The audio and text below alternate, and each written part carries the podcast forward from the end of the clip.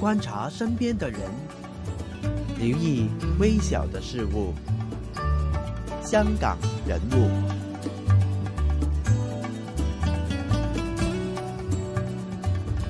好了，回来我们的香港人物，今天也是燕燕在这边，就是跟一个很美丽的女生在这边跟大家分享一下。我们有请我们的香港美丽的刺青师傅，我们有请 Evelyn，Hello。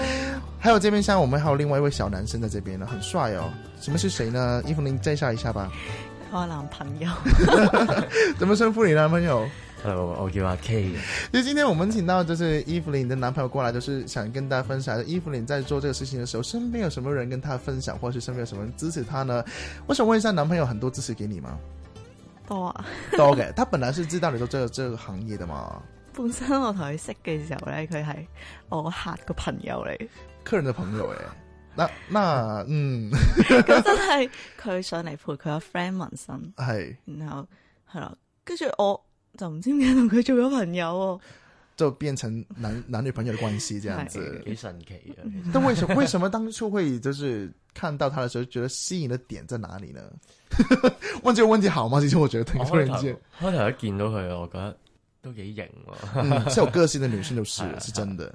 識落之後，即係開頭見到佢，以為啲性格咧很殘好強悍啊好嘛，強悍咁樣，燒着火嗰啲啊嘛，但係原來相反。因為他頭髮是紅色 的，所以所以我識佢嗰陣唔係咁嘅。哦是另外一個顏色，是不是？好，我想問一下，其實兩兩位就是剛剛說到，就是誒、呃男朋友本來是一個做 busking 的一個就是歌手啦，可以叫做。當時知道他做紋身的時候，有冇什麼特別的一些支持他的方法這樣子呢？咁啊，真係冇咩。其實都係佢好中意唱歌嘅，對，係啊所以有時會一齊 jam 下歌啊。哇，那麼開心哦！ 因為就想過是做成那個什麼 YouTube 啊，什麼就是 Vlog 啊，一些就分享歌唱的一些經驗嗎？喎，冇諗過咁係啊樣，，咁我冇諗過。其实我觉得可以发展这个部分， 因为现在就是网络上想沉迷很很很很容易。现在， 那我想问一下，其实刚刚说到的就是男朋友的支持是非常的重要的。所以我想问一下，当初就是你看到他的时候，他应该是比如很多支持给你吧？应该对于这个行业上面，因为就是你应该会遇到不同的一些小小的挫折，这样子，他有什么扶起你的一个机机会呢？佢因為我收工翻嚟啊，好唔開心同佢講，講完之後为佢什么会不开心呢？工作上，因為會有壓力噶嘛做嘢，翻到嚟啊有時唔開心，同男朋友講下，咁佢會安慰下我咁樣。哦，就他是一个安慰，就是小哦贴心的小男生这样 子係。啊社工咁輔導下我啊嘛，谁跟我？ 心理輔導啊，？他本来是，就是男朋友本来是一个大学生吧，是英文系的，就是他啊，现在跟大家聊清一下，就是比较在就是社会当中，很多会误会，就是纹身的人就是一个坏的女人这样子。你有这样的一个 形形象给别人感觉到吗 有啊。所以别人是怎么看待你呢？在社会当中，一眼望落嚟就，嗯，呢、個女仔唔好，佢性格唔好，跟住又俾人認定咗係誒啊出去蒲啊咁樣，總之係一個對對俾人哋一個好壞嘅印象咯。有没有别人对你就是白目过，或者是有什么？有啊，試過一次咧搭 lift 喎。嗯哼。咁我同我隔離有個妹妹仔同埋佢媽咪啦，咁佢妹聽到佢妹妹同佢媽講話， 誒點解呢個姐姐咁多公仔嘅咁樣？咁佢媽咪就同佢講：呢啲係壞人嚟嘅。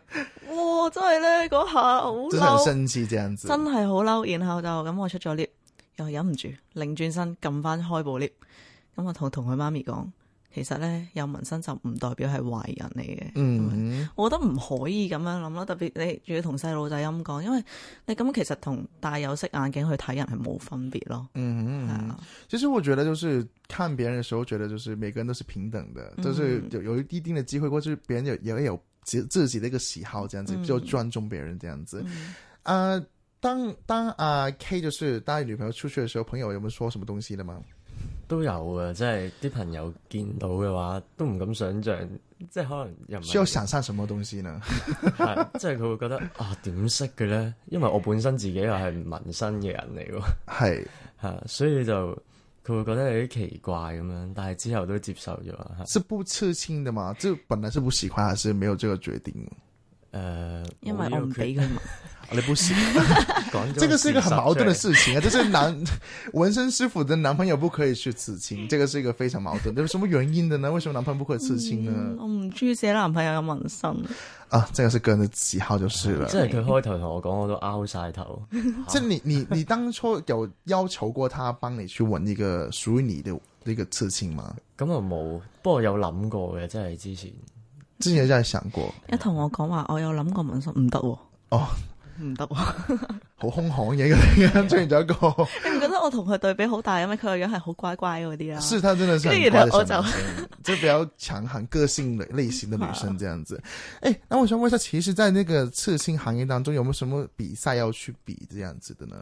又話香港紋身展呢香港纹身，但这个是什么类类型的一个比賽来的？個係誒紋呃身展係有唔同各地佢有好出名嘅紋身師嚟香港，大家交流下咁樣參展咁樣，有啲比賽咁樣你有没有試過去比這個賽呢？有有贏過嗎？有。是拿什麼位置呢？我係我就係我師傅幫我紋嘅，我隻手就舊年紋身展就攞去比賽就贏咗亞 軍。哇， 好厲害哦！是全世界的還是全全香港的？香港紋身展，香港的那个是算有名嗎？對於世界上來說？我覺哦得都算係嘅，因為香港始終都係比較國際化嗯地方，係啊、所以都 OK，你觉得这个是一个很好的机会去跟别人的国、别的国家去交流一下吗？一定會係啦。有这个是好处吗？当纹身师傅的會，啊，你會去識到好多，嗯，會睇到人哋點樣做嘢，嗯哼，係啊，學到好多嘢。你需要到其你需要到其他地方去学一下吗？會去下其他地方駐店咯，做下 guest artist 咁樣。咁得意又可以，係啊，咁收唔收收唔收人钱噶你？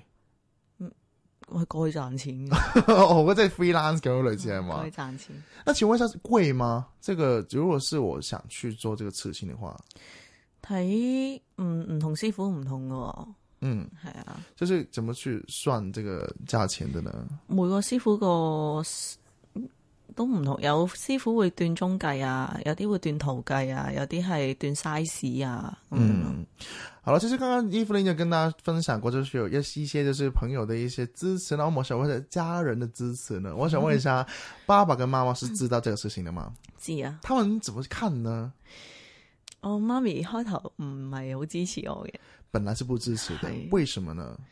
因為佢佢覺得好地地一個女仔咁走去做呢啲嘢，成身去花晒咁樣咧，唔中意咁樣嘅。跟住後尾，我師傅幫我紋咗我隻手啦，咁開頭就係勾咗線嘅啫。嗯，咁佢都覺得，唉，問埋啲咁嘅嘢咁 樣，好好唔中意。去到後期慢慢上色啊、打影啊嗰啲，啊，咦，好靚喎！ 跟住就開始，嗯，好啊，好啊，好啊。就是伯母突然间看到很美丽，就鼓励你去做这个事 情係了。啊他有没有怎么做到什么事情让你很感动呢？有啊，舊年紋身展嘅時候，冇得嚟咗。他来了支持你这样子係，啊，嚟咗我個 booth 嗰度，跟住，诶，點解你嚟咗嘅？我真係好激動。然後我阿媽就話：，哇，女，我要紋個珍寶珠咁樣，咁樣，跟住我就幫佢紋咗喺個頸後邊。他是真心的想问吗？还是支持你才去做这个事情的？我媽咪支持他 我，？本来是喜欢喜欢吃棒棒糖还是什么东西？为什么一定要闻棒棒糖呢？这个有什么意义呢 佢梗係中意啊，佢覺得好得意咁樣咯。我是觉得有趣。係啊为。什么为什么不闻真的一些咩软糖啊、硬糖，一定要闻棒棒糖啊呢？！我媽咪仲有個玫瑰喺手臂，是你幫他的，也是我我畫嘅，因為我嗰陣未出師，然後我師傅幫我媽咪紋嘅，你师傅帮你妈妈闻的。当时是就是当时是已经转去是支持你的那个时间了嘛？嗯，佢特登想俾师傅闻嘅，係啊那，师傅有收他钱吗？他应该没有吧？应该 感觉上应该感觉上师傅师傅的徒弟的妈妈应该啊，我原贴师傅头那个妈妈，OK，那应该就不收钱这样子。那我想问一下，其实有没有朋友就是知道你是做这个刺青师傅之后，他跟你说，诶、哎，帮我纹个免费噶啦，试下啦咁樣，有冇呢啲咁嘅人出現咗咧？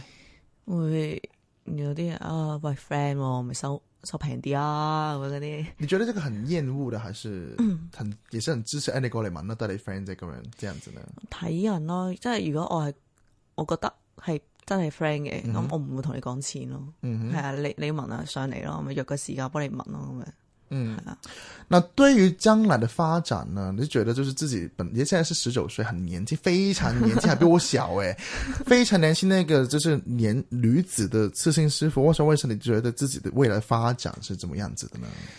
未來發展啊，我希望可以去多啲唔同地方度做下紋身。这个是你的一生的职业吗？你覺得它會是？長遠嚟講，而家暫時就一定會係紋身行第一步先，係、嗯哼，因為我想自己開翻自己鋪頭，嗯，係啊、自己開一間紋身鋪啊。那你我想问一下，现在就是流行很多不同类型的一些即系创新啲嘅纹身嗰度啦。嗯那我想问一下，你有没有钻研过什么很很创新嘅一啲纹身喺度咧？好創新嘅紋即身，系 three D 咁样，有啲人而家紋 three D 紋身噶嘛？我嗰啲外國 artist 好勁，我覺得。我我嗰啲勁啲嘅，有冇想过去学那一些呢？过去有冇有没有想过去外地那边帮一些外国人去纹一些中文字的？因为他们对中文字的概念是完全没有的。但是咩爽滑鱼蛋粉啊嗰啲，你你有觉得这这个是你可以过去帮他们的一些事情吗？幫佢哋啊，咁都要睇下個外國誒、呃通常啲係外國人攞攞句英文過嚟俾我哋，咁佢話想問中文，咁、就會真嗯幫佢係翻幫譯係啊幫佢翻譯，就唔會 好似有啲哦好地地無黑文嘅魚蛋粉上身咁 樣咧，有没有就是外地的客人特意过来香港找你去刺青呢？都有啊，特登飛過嚟係啦，落是哪完里的人来的？咁啊先新加坡新加坡的人哎呀哎就突然间飞过来找你就去刺青，係啊，那那天他是飞过来，然后就刺完再走啊还是什么东西？佢首先飛咗過嚟落咗訂先，落咗係 deposit 俾我先。是然後就我就起圖俾佢啦，然後就等我起好嘅時候，咁同佢講，佢再飛過嚟揾我問，然後再飛翻翻去。他应该是很有钱对吧？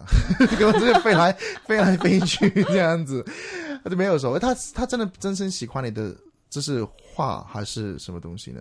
佢佢有講過話好中意我呢啲風格嘅，他他有就是过来纹一个，还是张会就是立志未来也是会刺更多挂。嗯，因為佢依家仲未飛過嚟問嘅，係、嗯啊，到時我問下佢先。哦， 我想这是一个非常好的经验吧。就是我想问一下，香港有没有特别的人物？就是当你在帮他纹的时候，觉得他是一个非常特别的人人这样子呢？